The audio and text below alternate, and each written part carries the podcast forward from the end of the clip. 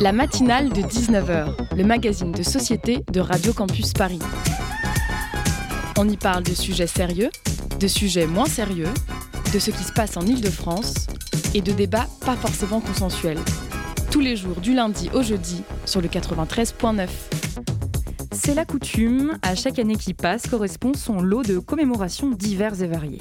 Vous me direz, c'est normal, les événements marquants entrent les uns après les autres dans les manuels d'histoire, et les êtres humains marquants, eux aussi, laissent généralement, après leur départ, une trace, un héritage, matière à transmission, comme à nostalgie. Les commémorer, c'est les garder vivants plus longtemps, car c'est leur laisser de la place dans notre espace commun. Oui, si je dis laisser de la place, c'est bien parce qu'il y a un choix, une sélection, comme lorsqu'on choisit de faire écouter cette chanson en particulier à une amie, ou de parler de cette femme politique à son petit-neveu. Et bien ce soir, en plein bicentenaire de Napoléon, quelques semaines après l'anniversaire des 150 ans de la commune, et malgré le fait que 2021 ait été baptisé au choix Anne-Serge Gainsbourg ou Anne-Georges Brassens, moi je voudrais dédier ces deux minutes d'édito au légendaire Bob Marley, mort le 11 mai 1981. 40 ans donc que l'icône internationale du reggae a disparu et 40 ans que malgré son absence, sa musique réchauffe les cœurs partout où elle se joue. Alors il n'était pas le premier à faire du reggae, ni forcément le plus légitime, ou le plus compétent, ou le plus original, mais je laisse les critiques musicaux vous proposer leur avis sur la question. Non, ce qu'il faut retenir, c'est qu'il a réussi à rentrer dans les maisons, les appartements et les playlists du monde entier. Bob Marley a encore aujourd'hui cette universalité qui force l'admiration. Ses textes, sa musique, sa voix ont traversé les époques et son message de paix résonne encore de manière très contemporaine dans, une, dans un moment où pourtant il suffit d'allumer sa radio pour entendre les divisions qui épuisent le monde. Et c'est justement pour ça que je vous invite, vous aussi, fans inconditionnels ou amateurs et amatrices occasionnels, à profiter de cette semaine de commémoration pour réinjecter un peu de Bob Marley dans votre quotidien. C'est gratuit et promis, ça vous fera le plus grand bien. Vous êtes sur le 93.9 FM et ainsi démarre la matinale de 19h.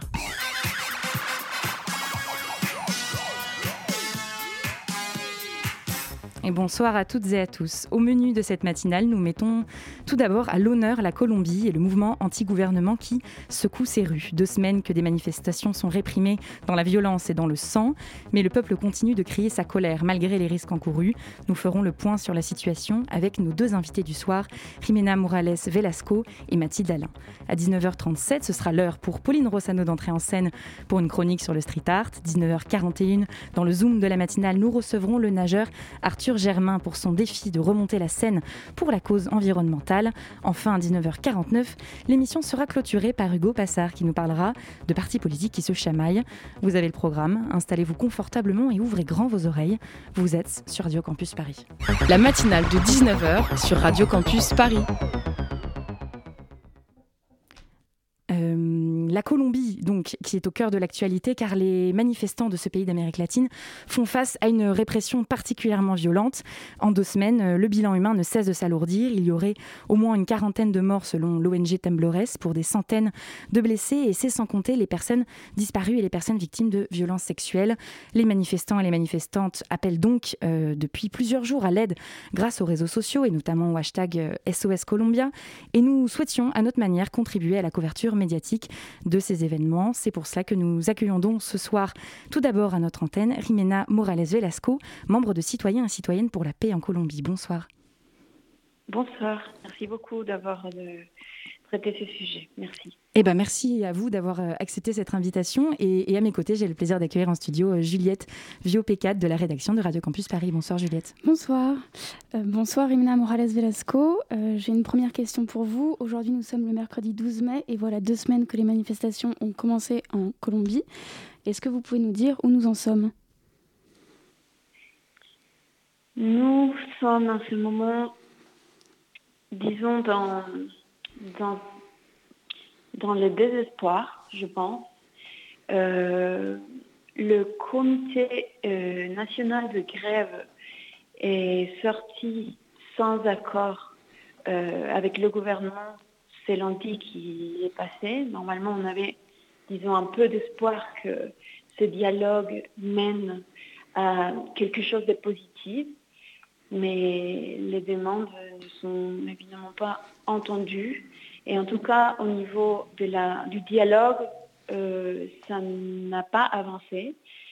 Au niveau des violences euh, dans la ville de Cali et dans d'autres villes, euh, on peut dire que ça s'est un peu apaisé depuis peut-être deux jours, mais il y a quand même encore des zones de la ville qui sont très affectées par le phénomène des violences, euh, par les blocages aussi des manifestants, de certains manifestants, et aussi par la détresse des certains des citoyens qui se voient aussi affectés par ces mesures et ces, ces façons d'agir des manifestants que certains trouvent légitimes mais qui sont en train aussi de, disons, de, de, bloquer la,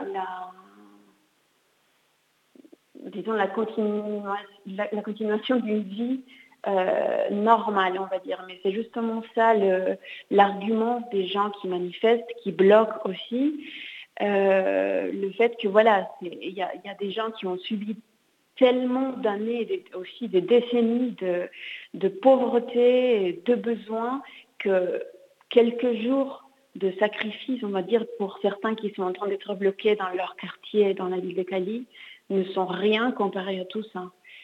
Euh, je, on comprend, oui, la, situation, la situation, même si elle s'est apaisée un petit peu, dans, notamment dans la ville de Cali, euh, reste quand même assez critique. Alors, euh, on devait entendre en, introduction en fait de, de cette émission euh, un son, un extrait d'un reportage qui expliquait que justement les manifestations ont démarré le 28 avril.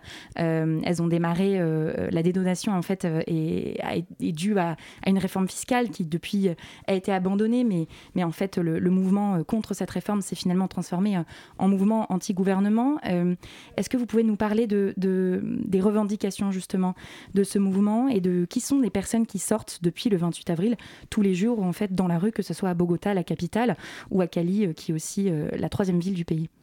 Oui, d'abord, la réforme fiscale n'a pas été abandonnée. Ça, c'est déjà quelque chose qu'il faut tenir en compte.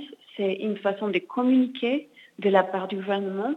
C'est comme, comme ce qui se passe parfois ici aussi en France. On dit on suspend quelque chose pour le réviser, pour euh, le retraiter, mais du coup les gens savent que de toute façon, même si ça a été suspendu et on a enlevé euh, les mesures un peu plus les plus polémiques, on va dire, de, la réforme, euh, il n'y aura pas de changement structurel par rapport, à par rapport à ça.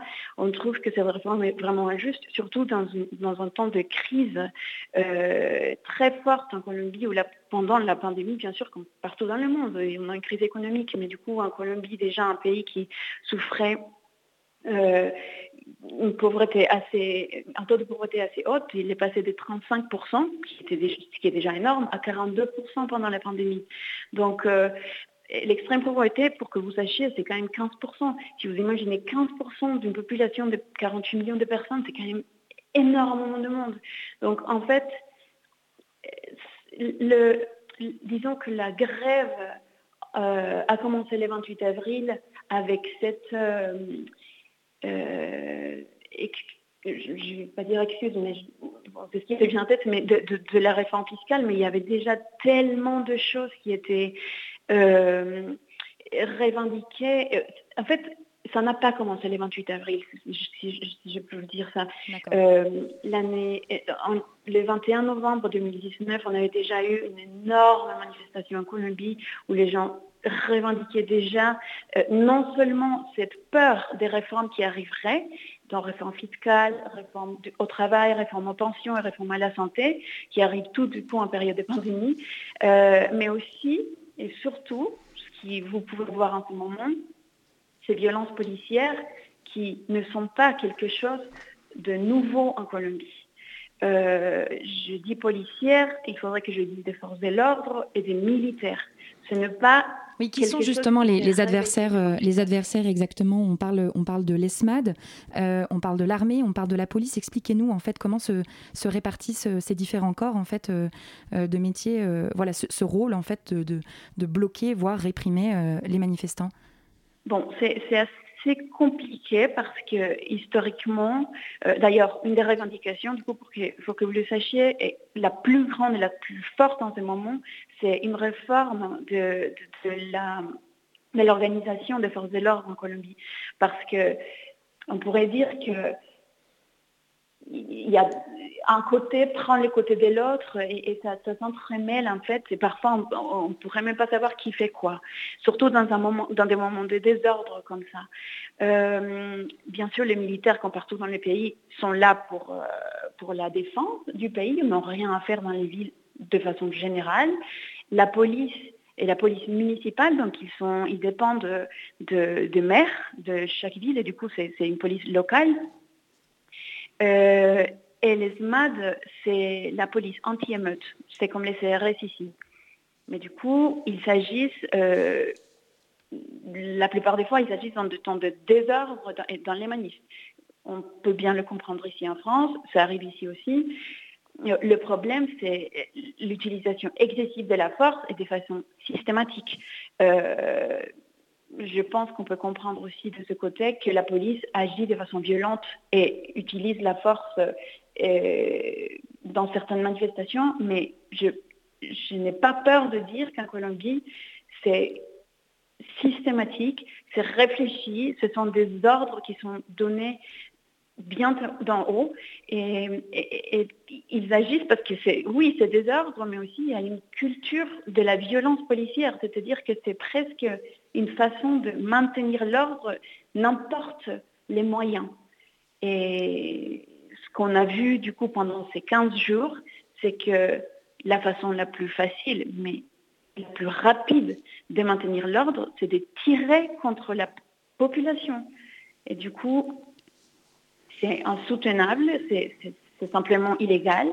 Euh, il n'y a aucun, aucun, respect du principe de, de proportionnalité, par exemple, parce que du coup, il y a beaucoup de gens qui disent euh, les manifestants sont des vandales. Déjà, c'est un autre sujet, la stigmatisation de la protestation.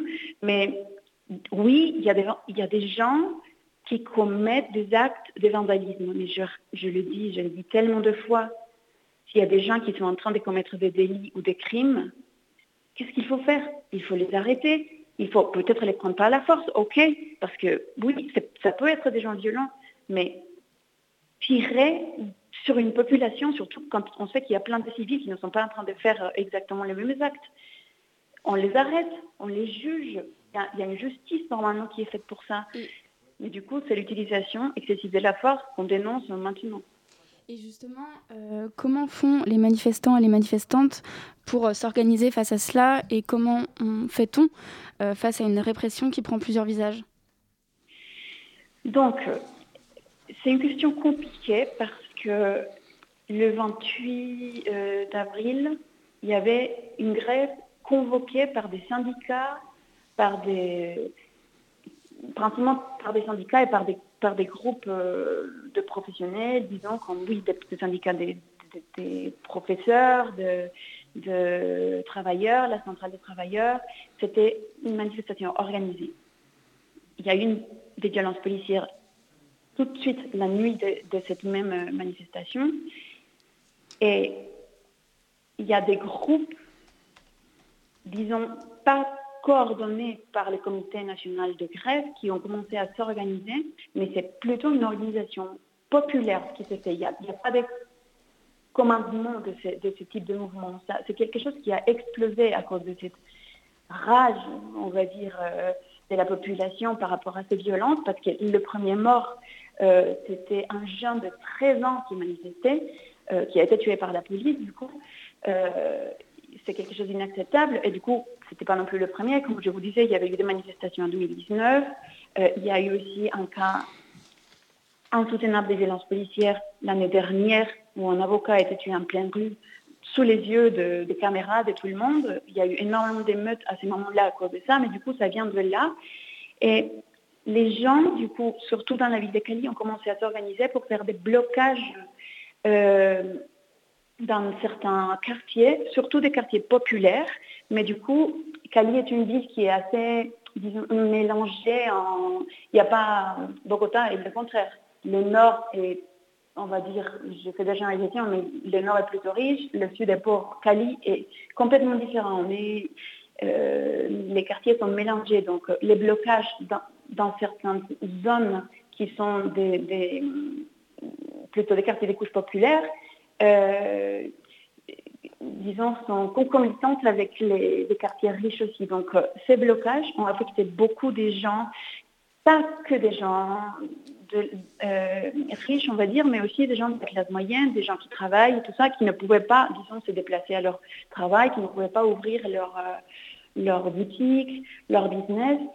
Et ça a commencé à dégénérer comme ça parce que c'est la population aussi qui a commencé à se voir affectée par ces blocages. Mais je répète, la plupart de ces blocages ont été faits par des gens des quartiers qui se sont organisés, qui ont commencé à faire des casseroles communautaires pour pouvoir manger, pour, pour maintenir la pression, disons, sur le gouvernement et sur le fait que la grève euh, continuait. Parce que je pense que le désespoir dans les gens est, passé à ça, en fait, que le dialogue euh, ne se fait pas parce qu'en plus le, gouvernement, le, président n'a montré aucune euh, volonté de, dialogue avec euh, les, comités nationaux de la grève et surtout avec ces, gens qui sont en train de manifester. Jusqu'à, disons, lundi, ils ont parlé et rien n'a été. Et pourtant, et pourtant ça, ça a échoué. Euh, c'est ce, que, ce que vous aviez dit en, première partie de, d'entretien. Euh, Rimena Morales euh,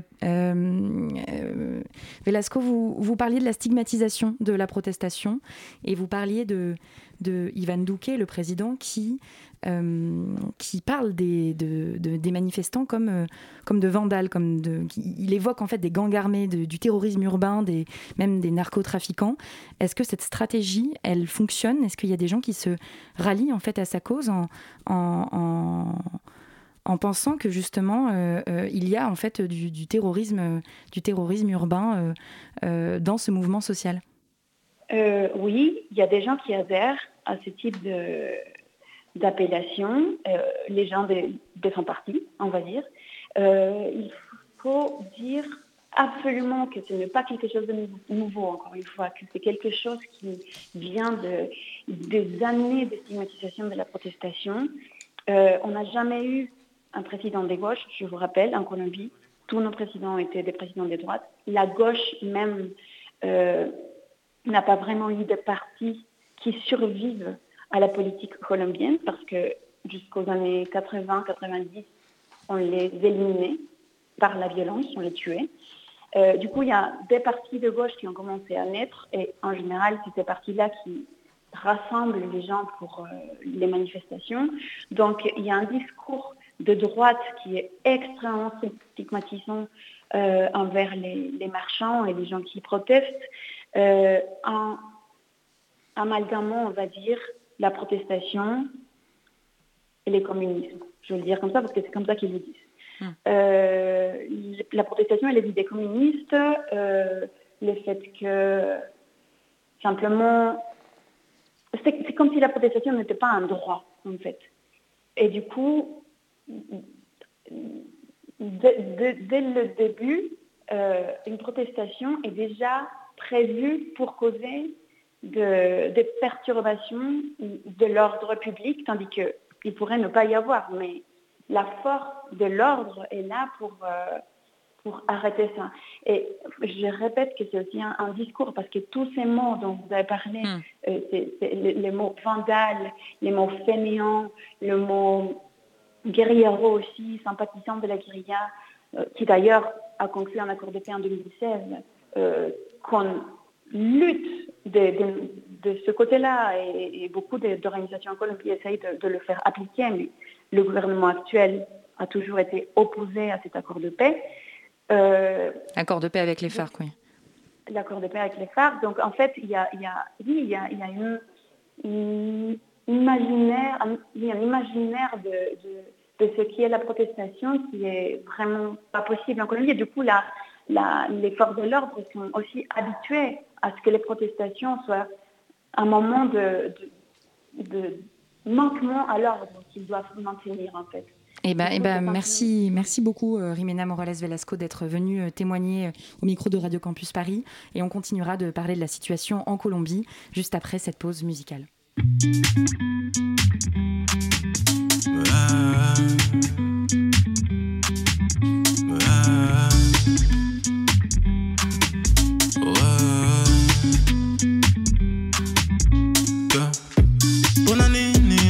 kama upezayo jalouze anazali mwana nzambe loin de haine et vanité.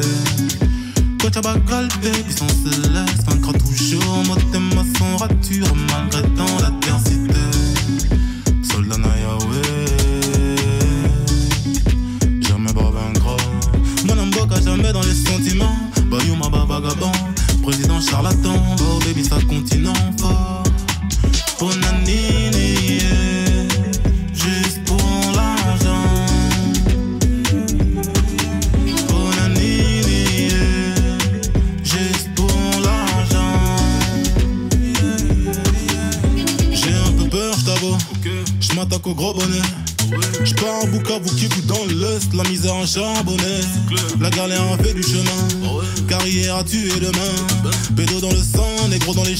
sont toujours à crever de faim. Ici pas de aïe aïe, garantir dans la tête, c'est noir, c'est sale.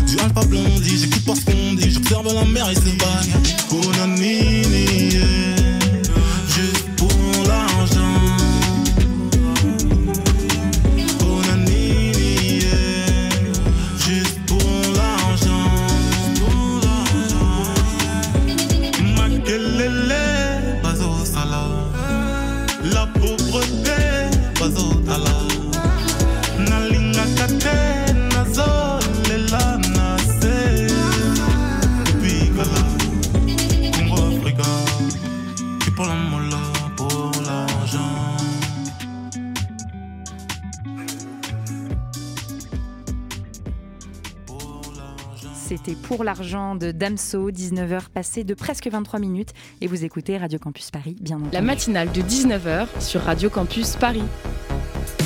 La matinale de 19h sur Radio Campus Paris, nous sommes ensemble jusqu'à 19h55 et nous continuons de parler des manifestations en Colombie en accueillant à présent sur notre antenne Mathilde Alain, maîtresse de conférence en sciences politiques à l'Institut des hautes études d'Amérique latine. Bonsoir. Bonsoir. Merci d'avoir accepté notre invitation. Merci à vous de parler de la Colombie, c'est très important. Oui, eh ben, on tenait vraiment, euh, vraiment à consacrer en fait une, émi- une émission euh, particulièrement, euh, voilà, à, mouvements qui, à ce grand mouvement social anti-gouvernement qui, qui a lieu en ce moment depuis deux semaines, depuis le 28 avril, comme on l'expliquait en première partie de cette émission en Colombie. Mathilde Alain, la première question que je voulais vous poser, c'est de votre point de vue, est-ce que ces manifestations sont euh, différentes de ce qui a été vécu ou vu par le passé en Colombie Euh, Tout à l'heure, euh, on évoquait le mouvement de novembre 2019. Euh, Est-ce que voilà, ce qui se passe en ce moment en 2021 a quelque chose de différent et de nouveau? Alors, ces manifestations qu'on observe aujourd'hui en Colombie depuis euh, le 28 avril, elles s'inscrivent vraiment dans la continuité euh, des manifestations précédentes, euh, comme l'a rappelé Jimena Morales, celle de novembre 2019 qui avait continué début 2020 et qui avait été un peu stoppée net avec la pandémie de Covid-19, et puis les manifestations aussi contre les violences policières de septembre 2020. Euh, donc on a une certaine continuité. Mais euh, à la différence que maintenant, on commence à être dans un mouvement qui est soutenu euh, par différents secteurs euh, de la société colombienne, pas seulement d'ailleurs des secteurs organisés, des travailleurs, des paysans, des Indiens, des étudiants, mais aussi plus largement une certaine adhésion de la population colombienne à ce mouvement, puisqu'on a pu voir que certains soutenaient en, mettant des messages sur les réseaux sociaux, mais aussi sur les fenêtres lors des passages euh, des différents cortèges. Donc c'est un mouvement soutenu et surtout dans un contexte d'un mécontentement euh, social qui s'est accumulé et qui s'est accentué avec la pandémie. Donc si en novembre 2019 on avait un peu les mêmes raisons, une même opposition et des revendications autour d'une amélioration des conditions de vie et pour l'application de l'accord de paix, on a toujours les mêmes, mais une situation qui s'est aggravée avec la crise sanitaire. Euh, bonsoir Mathilde Alain. Euh, tout à l'heure, nous avons parlé avec euh, Jimena Morales Velasco de la culture de la violence policière. J'avais une question pour vous. Est-ce que vous pouvez nous parler du rapport entre les forces de l'ordre et le peuple dans ce pays de manière générale? Alors en fait, c'est un rapport en effet assez compliqué puisqu'on a des processus de criminalisation et de répression. Criminalisation, c'est ce qu'on qui a, été décrit précédemment, une stigmatisation des manifestants qui sont à peine sortis dans les rues et déjà considérés comme des vandales, des délinquants, voire des infiltrés par certains groupes armés, comme si les manifestants ne pouvaient pas penser par eux-mêmes, et puis une répression importante. Et ça, c'est assez malheureusement habituel en Colombie, cette répression qui prend tout de suite une ampleur démesurée avec l'intervention à la fois de la police, de l'ESMAT, donc ces escadrons anti-émeutes, et puis euh, l'armée. On est dans une relation, en fait, euh, historiquement, qui s'inscrit dans un contexte euh, de conflit armé. Euh, or, euh, on n'est plus tellement dans un contexte de conflit armé euh, actuellement. on a eu un processus de paix en Colombie et les Colombiens aspirent également à pouvoir manifester de manière beaucoup plus pacifique. Or, on a de la part des forces de l'ordre et notamment aussi de la part de certains responsables politiques une considération des manifestants étant des personnes qui participent à l'agitation d'un conflit armé. Donc il faut vraiment replacer ça dans la construction d'un État qui s'est construit comme un, État répressif, luttant contre le terrorisme ou alors contre le narcotrafic. Et c'est difficile de sortir de ce prisme-là pour aller vers un maintien de l'ordre plus apaisé. Il y a eu certaines initiatives qui ont été mises en place, notamment par la maire de Bogota, pour essayer de créer des agents de paix, des personnes qui peuvent faire le lien entre manifestants et policiers pour fluidifier justement ces relations lors des mobilisations.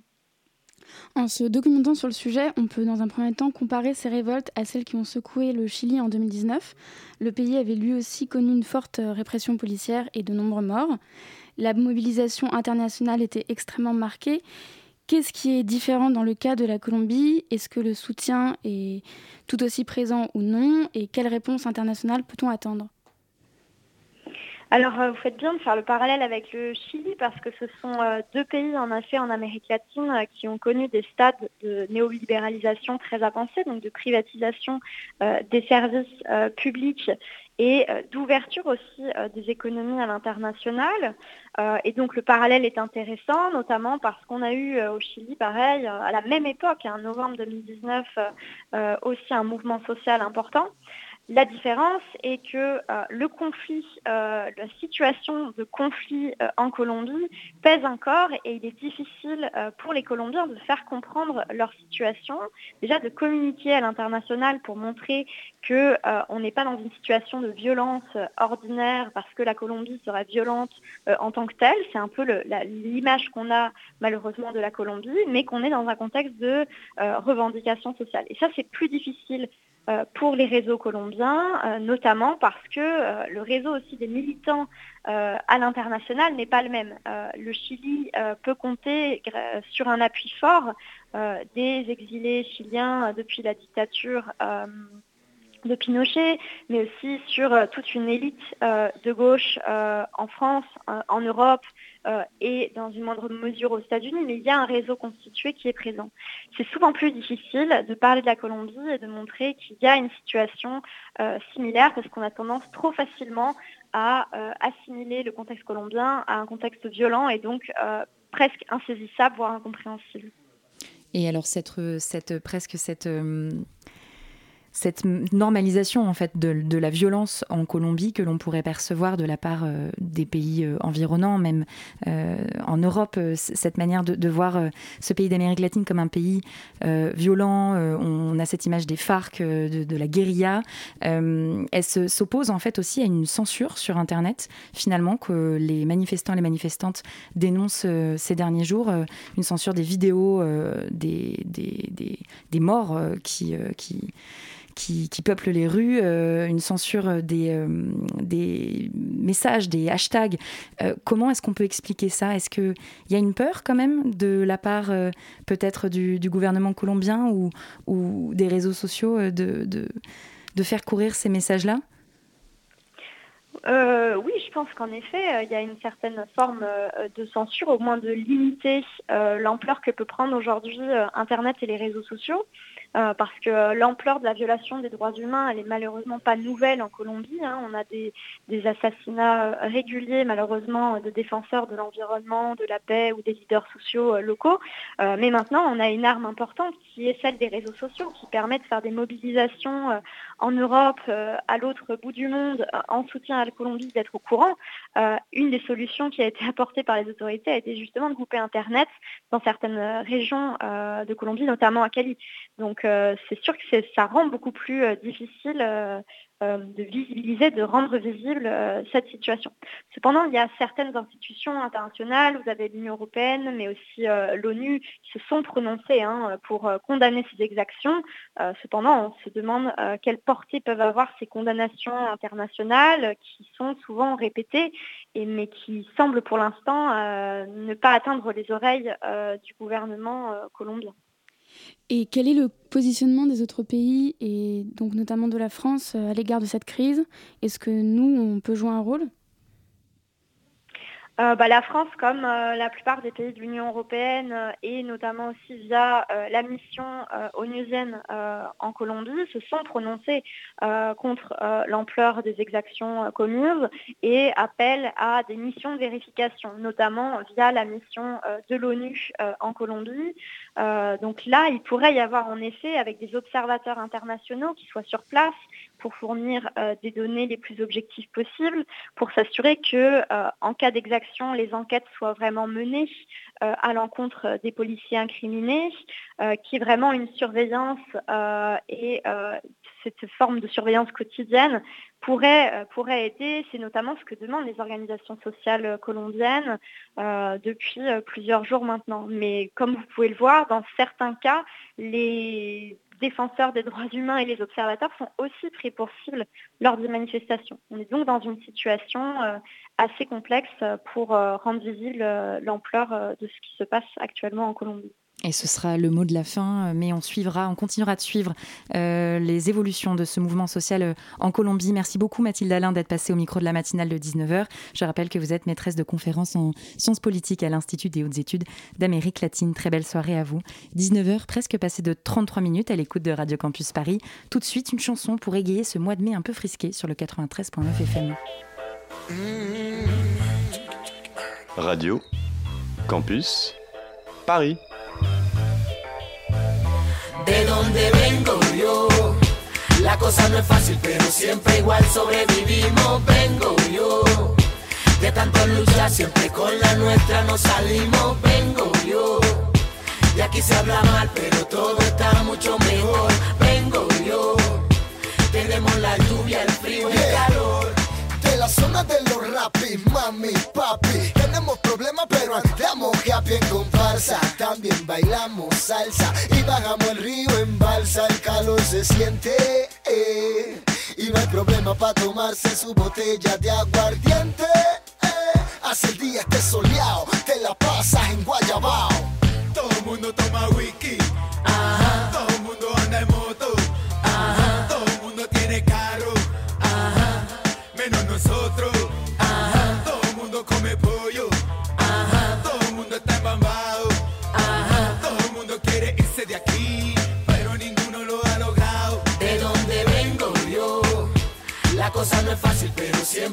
Sobrevivimos. Vengo yo.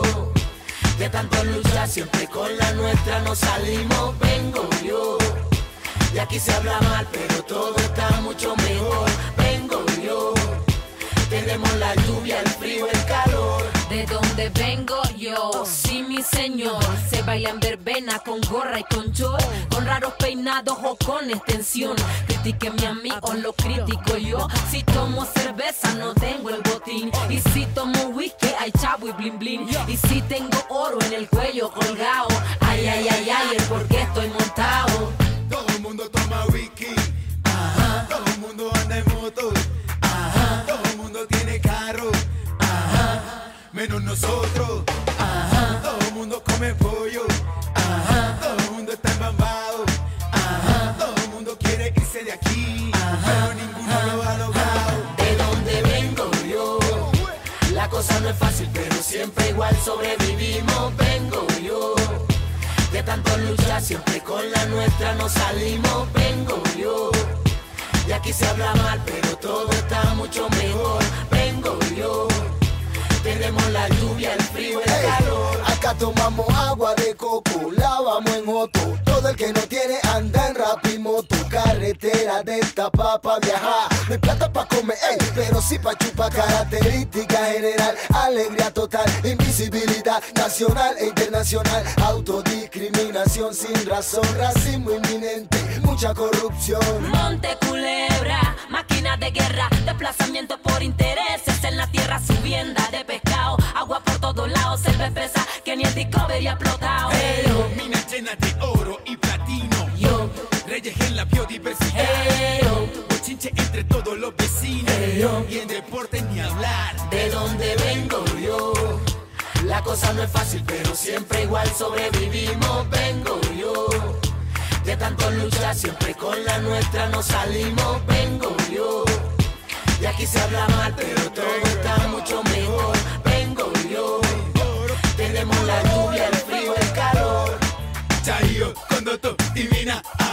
La quinta, San Pedro, te quita el disfraz. Chayo, Condoto y Mina, ajá. La quinta, San Pedro, te quita el disfraz. Chayo, Condoto y Mina, ajá. La quinta, San Pedro, te quita el disfraz. Chayo, Condoto y Mina, ajá. La quinta, San Pedro, De donde vengo yo. La cosa no es fácil, pero siempre igual sobrevivimos, vengo yo. De tanto luchar, siempre con la nuestra nos salimos, aquí se habla mal, pero todo está mucho mejor, vengo yo. Tenemos la lluvia, el frío, el calor. Vamos a golpearlo, aquí tenemos todo el repertorio que es. ya sa- Et c'était des Donde Vego Joe des Chokip Town, le, le- le mythique groupe colombien. 19h passé de 37 minutes sur Radio Campus Paris. Tout de suite, euh, c'est la suite de la matinale de 19h. La matinale de 19h.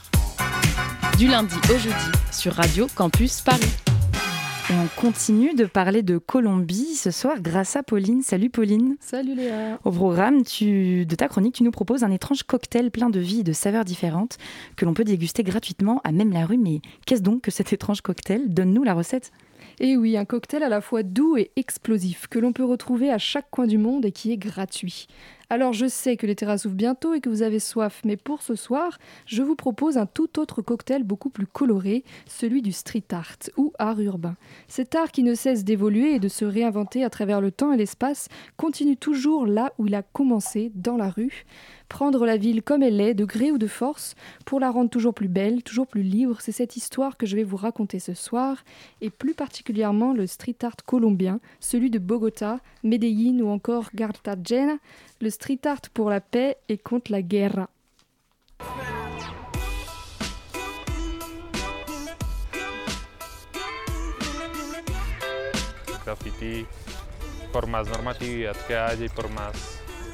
Leyes nuevas que saquen, el graffiti nunca va a parar porque siempre va a haber gente que no va a estar de acuerdo con cosas y lo va a expresar por medio del graffiti.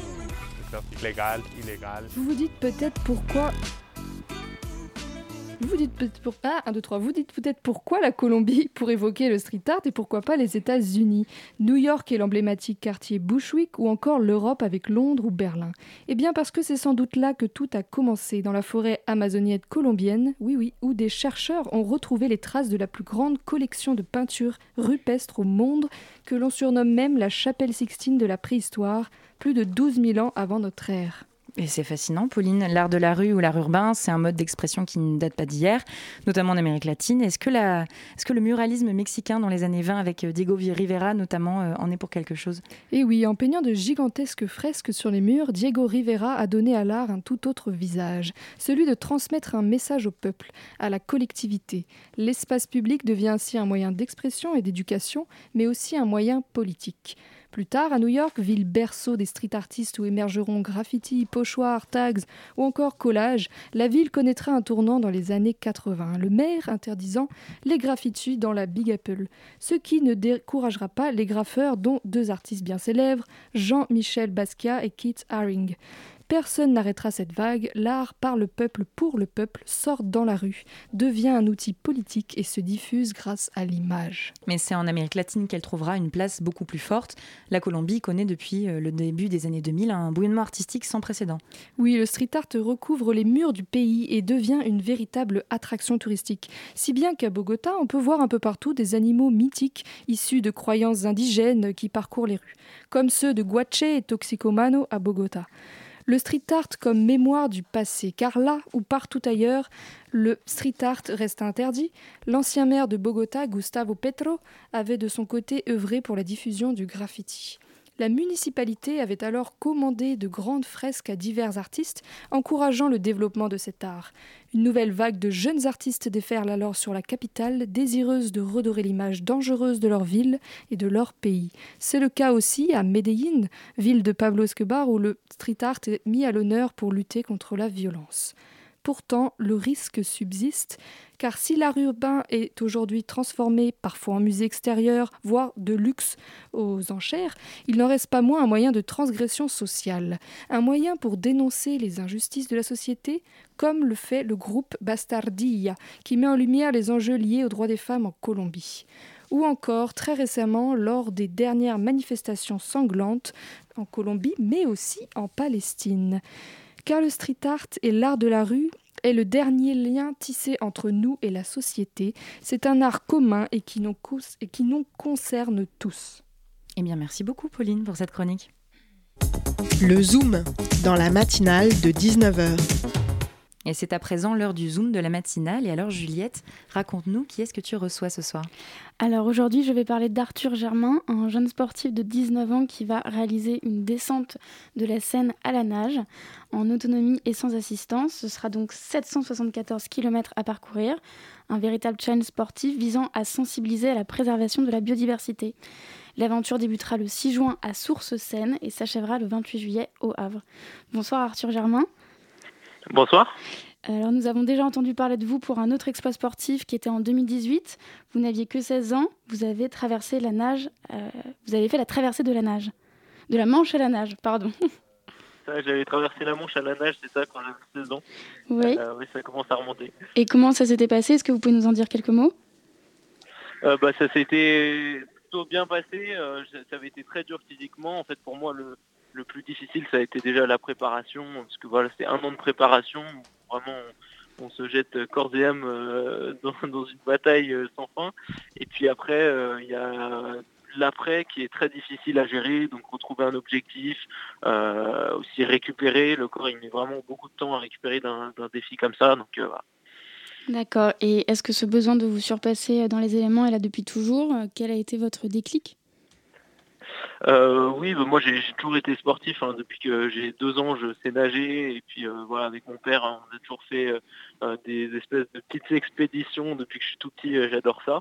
Et bah, alors moi, pour moi, la, traversée de la Manche, c'était un peu mon objectif, c'était de sortir un peu de ma zone de confort. Parce qu'à l'époque, moi j'étais nageur de, bassin, je faisais beaucoup de, compétitions.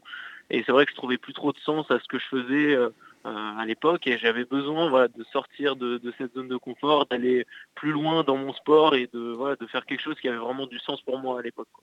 Et pour euh, votre descente de la Seine à la nage, comment vous y êtes-vous pris pour euh, monter ce projet, tant financièrement que quels contacts avez-vous eu, quels interlocuteurs? Bah, ça, ça s'est fait en pas mal de temps. En fait, déjà, il a fallu tout le temps de penser le projet. Euh, moi, ça s'est fait, euh, je vais dire, de fil en aiguille. D'abord, j'ai pris beaucoup de connaissances, on va dire, euh, sur l'écologie, que ce soit, donc j'ai travaillé pour la fondation Tara Océan, et puis pour la fondation Good Planet. Donc, ces deux-là, ces deux fondations-là m'ont vraiment permis de, connaître plus de choses sur l'écologie. Et puis après, j'ai voulu sensibiliser à mon tour les gens autour de moi en, portant mon propre message. Et donc euh, pour faire ça, euh, il a fallu déjà premièrement euh, trouver les autorisations pour descendre la scène à la nage. Ce qui je suis encore dedans actuellement, j'y suis depuis presque un an. ensuite, il bah, faut beaucoup s'entraîner, il faut beaucoup nager surtout. Et puis surtout, moi, mon secret, c'est que j'essaie toujours de, de, comment dire, de faire des sports, d'autres sports, pour garder vraiment un mental positif, pour jamais, voilà, être. en général, les gens abandonnent parce qu'ils ils, se mettent trop dans le, mal avant leur projet. Moi, j'essaie quand même de garder beaucoup de plaisir, et ça serait, un peu ça mon secret. Et après avoir affronté la Manche, on peut penser que la scène est un défi qui fait ou vous fait moins peur. Quels sont les aspects techniques nouveaux que vous allez affronter dans cette aventure? Ben, euh, ce qui est plus difficile par rapport à la traversée de la Manche, déjà, c'est que là, je vais nager pendant 52 jours d'affilée. Donc, euh, il y a un aspect mental qui est vraiment euh, hyper important, qui est complètement différent de la traversée de la Manche, où là, c'était vraiment, je dirais presque un effort court et intense, même si ça a quand même duré 10 heures. Là, vraiment, c'est voilà, s'il y a un jour où je suis fatigué, il faut quand même que je nage, et le lendemain aussi, et le surlendemain. Donc ça, c'est très dur à gérer. Et puis après, il y a un truc qui était nouveau pour moi, c'est toute la partie bivouac, autonomie en tout cas, parce que euh, donc je vais nager euh, sans assistante, personne ne va m'aider sur tout le long du parcours, et du coup, je vais devoir tirer avec moi toute ma nourriture, mon matériel de bivouac pour dormir dans la forêt, etc. Et euh, du coup, ça m'a demandé beaucoup d'entraînement. voilà, je, partais de, rien, du coup, j'ai dû vraiment connaître ce, ce monde-là, quoi. Et euh, justement, combien de temps vous avez pris pour euh, vous, vous entraîner euh, pour cette remontée de la scène? Est-ce que vous pouvez nous raconter un peu comment vont se passer vos journées Comment vous allez manger Comment vous allez vous reposer? Parce que c'est un petit peu flou quand on n'a jamais fait ça. Ouais, non, non, c'est une bonne question. Non, non, mais j'ai mis un an en gros moi à me préparer. Donc je, suis déjà nageur, donc j'avais déjà cet avantage-là de d'avoir pas trop de problèmes euh, voilà pour tenir la distance ça je, savais je savais le faire je savais que je pouvais euh, m'entraîner pour ça euh, après les journées en gros elles vont ressembler ça va être surtout de la natation en gros le matin en général je, me lève fais un petit feu dans mon enfin dans un, des boîtes de conserve que j'ai prises avec moi pour pas brûler toute la forêt autour on va dire pour voilà pour mon petit déjeuner je fais chauffer de l'eau je mange euh, ensuite, je, mets toutes mes affaires sur mon kayak que je tire derrière moi. En fait, je l'accroche à ma taille et puis je nage euh, comme ça pendant une quinzaine de kilomètres. Et puis au bout de 15 kilomètres, je m'arrête, je monte mon campement et euh, si j'essaye de, le monter, on va dire le plus vite possible. Si, il peut pleuvoir, il peut y avoir des, petites difficultés. mais en tout cas, une fois que j'ai monté mon campement, je mange et puis je, vais me reposer, je vais dormir le plus possible. Euh, ça, ça va être un peu une journée type. Mais évidemment, euh, tout au long du parcours, il va y avoir plein de, petits obstacles. Par exemple, il y a, beaucoup d'écluses à passer. Euh, donc les écluses, c'est les, espèces d'ascenseurs à bateau qui permettent aux péniches de, remonter la Seine. moi, je vais devoir les contourner et contourner des écluses avec 90 90 kilos de, matériel à porter, c'est pas facile du tout. Donc voilà, ça, ça va être des, choses qui vont être un peu là pour me, enfin, des petites contraintes sur mon chemin, mais ça va le faire. Eh ben merci, merci Arthur euh, Germain d'être passé au micro de la matinale de, Radio Campus Paris. La matinale de 19h. Du lundi au jeudi sur Radio Campus Paris. Bonsoir euh, Hugo Passard qui fait une magnifique entrée dans, le, studio. Bonsoir, vous révélez les coulisses ou ça tout ça. Exactement, les behind the scenes comme on dit. Ce soir, vous revenez sur une mini polémique comme on en connaît tant en période de campagne. Et oui Léa, ce lundi a eu lieu une sorte de pas de deux entre le Rassemblement national et le parti La République en marche autour d'une sombre, d'un sombre quatuor de candidats aux élections départementales dans le canton de Montpellier 1 connu pour son soleil, et ses tramways gratuits le week-end. Mais recitons d'abord le contexte.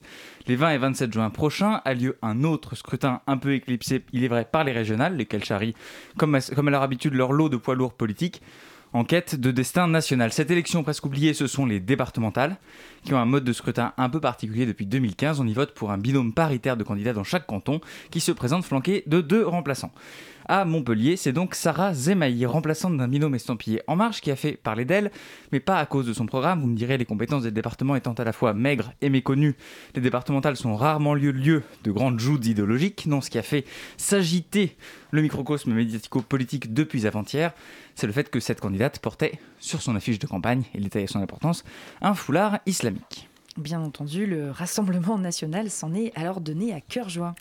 Comme à chaque fois qu'il est question de voile, la polémique a enflé, essentiellement sur les réseaux sociaux, après que Jordan Bardella, vice-président du Rassemblement national, député européen et tête de liste RN en Ile-de-France, a publié un tweet reprenant la fiche de campagne et accusant la République en marche, spécialement Marlène Schiappa, de prétendre lutter contre le séparatisme sans réellement faire respecter les principes de la laïcité. Une sorte de faites ce que je dis, pas ce que je fais, à la sauce électorale. Ce qui surprend néanmoins, c'est que l'affaire aurait pu s'arrêter là si Stanislas Guérini, délégué général de la République en marche, n'avait pas retweeté la publication de Bardella, semblant l'approuver et menaçant de retirer son investiture à la candidate en question si elle ne retirait pas, elle, le visuel incriminé. Immédiatement, ce qui reste de débat au sein de la, stru- de la structure présidentielle, je vais y arriver, a alors pris le relais dans une sorte de règlement de compte à hockey choral. Ainsi, Sacha Houlier, figure de la palote aile gauche de la majorité, a-t-il manifesté son mécontentement sur Twitter hier en appelant au droit et en soulignant qu'il n'est pas illégal, au sens du code électoral, d'arborer un signe religieux sur du matériel de propagande électorale? Sur la forme, cette séquence est une calamité pour la République en marche, et ce pour deux raisons. Premièrement, retweeter en l'approuvant un tweet du RN est bien sûr une erreur de communication, indépendamment du fond, surtout quand on est LREM et qu'on pérore sur le thème du Front républicain à longueur d'interview. Deuxièmement, le désaveu public par le grand, patron, le grand patron du parti d'une candidate remplaçante aux élections départementales illustre une défaillance du parti marcheur à recruter et à encadrer ses éléments et en particulier ceux qu'il investit. Dans l'ancien monde, aucun parti n'aurait laissé un candidat d'une si faible importance déclencher une polémique nationale à son détriment. Mais cette séquence euh, repose aussi sur des questions de fond assez anciennes, Hugo. Oui, car il est clair que ce qui reste une polémique politicienne d'assez faible niveau pose, si l'on s'y penche de près, une question assez fondamentale. Cette question, bien sûr, c'est celle de la laïcité. Les uns se drapent dans le droit, on l'a dit tout à l'heure, et invoquent l'éventualité d'une discrimination à l'encontre de cette candidate si la République En Marche lui retirait son investiture. Précisons d'emblée que les partis politiques sont bien sûr libres d'accorder leur soutien à qui ils veulent et que les candidats sont également tout aussi libres d'arborer les vêtements qu'ils veulent et les signes religieux surtout qu'ils veulent sur une affiche de campagne. Les autres, bien souvent très éloignés du Rassemblement national, s'étonnent quand même. Je propose d'écouter ce qu'en disait Jean-Luc Mélenchon, c'était en 2010 sur le plateau de Public Sénat. À l'époque, c'était le NPA qui avait présenté une candidate qui posait avec son voile sur les affiches de campagne. va de soi que lorsque l'on veut être élu, je veux que tout le monde m'entende, eh bien il faut pouvoir représenter tout le monde. C'est donc une erreur de se présenter à des élections en affichant une appartenance religieuse qui rend impossible cette représentation du souverain dans son ensemble. Alors, dans son ensemble, on n'entend pas la, toute fin. Je ne me hasarderai pas ici à pronostiquer ce que serait une réaction du Jean-Luc Mélenchon d'aujourd'hui, qui semble un petit peu plus coulant avec la laïcité. Ce qui est sûr, c'est qu'il n'est pas anodin pour un candidat ou une candidate, de quelque religion que ce soit, de poser sur une affiche de campagne, répétons-le, en se réclamant d'une religion particulière. On imagine difficilement, dans ce cas, comment représenter l'ensemble des citoyens, religieux ou non, si l'on n'est pas capable de saisir ce que la République requiert de neutralité chez ceux qui aspirent à la représenter. Eh bien, merci beaucoup, Hugo, pour cette chronique. Et c'est malheureusement déjà la fin de la matinale de 19h. Alors, avant de se quitter, remercions nos invités du soir, euh, Rimena Morales-Velasco, Mathilde Alain et Arthur Germain. Remercions également toute l'équipe de cette émission, sans qui nos micros resteraient bien tristes. Hugo Leroy à la coordination et Colin en manette de la régie ce soir. Merci aussi à Juliette Viopécat pour m'avoir épaulé en première partie d'émission, mais aussi pour le Zoom de la matinale. Et merci à Pauline Rossano et Hugo, et Hugo Passard, Hugo Passard pour, leur, pour leur chronique. Dans une poignée de minutes, ce sera au tour de l'équipe d'Extérieur Nuit, la fameuse, la célèbre émission cinéma de Radio Campus Paris, de prendre place devant nos micros. Et alors, Elisabeth, qu'est-ce que vous nous réservez ce soir? Eh ben, je vous réserve surtout mon retour après trois semaines d'absence. Le et comeback. Puis, euh, et puis, Mélanie Laurent est enfermée dans un bocal. Elle manque d'oxygène. Nous, chez Extérieur Nuit La aussi, pauvre. on est, dans, bah oui, on est dans un bocal de radio, mais on ne manque pas d'air. Extérieur Nuit, c'est tout de suite. Eh ben, un très beau programme, donc restez à l'écoute, chers auditeurs et chères auditrices, et très belle soirée à vous sur le 93.9 FM.